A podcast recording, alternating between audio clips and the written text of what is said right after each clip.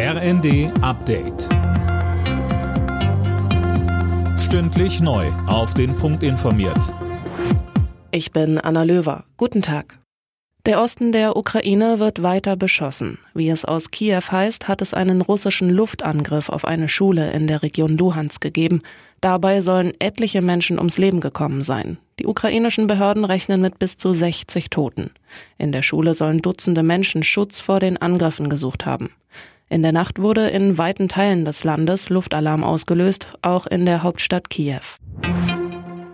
Bei ihrem Besuch in Kiew hat Bundestagspräsidentin Bärbel Baas der Opfer des Nationalsozialismus gedacht. Sie legte am Grabmal des unbekannten Soldaten einen Kranz nieder und betonte, dass der Krieg in der Ukraine aufhören müsse.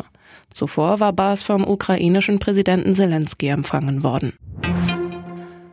Der russische Angriffskrieg in der Ukraine ist ein Epochenbruch. Das hat Bundespräsident Steinmeier anlässlich des Gedenkens zum Ende des Zweiten Weltkriegs bei einer Gewerkschaftsveranstaltung gesagt.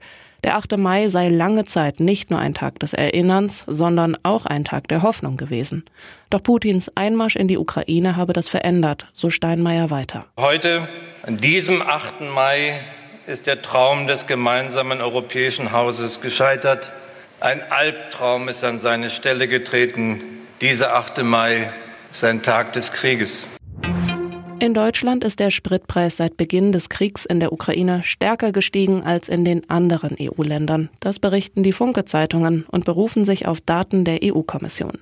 Der Chef der Linksfraktion im Bundestag, Bartsch, fordert, gegen die Preistreiberei der Mineralölkonzerne vorzugehen. Alle Nachrichten auf rnd.de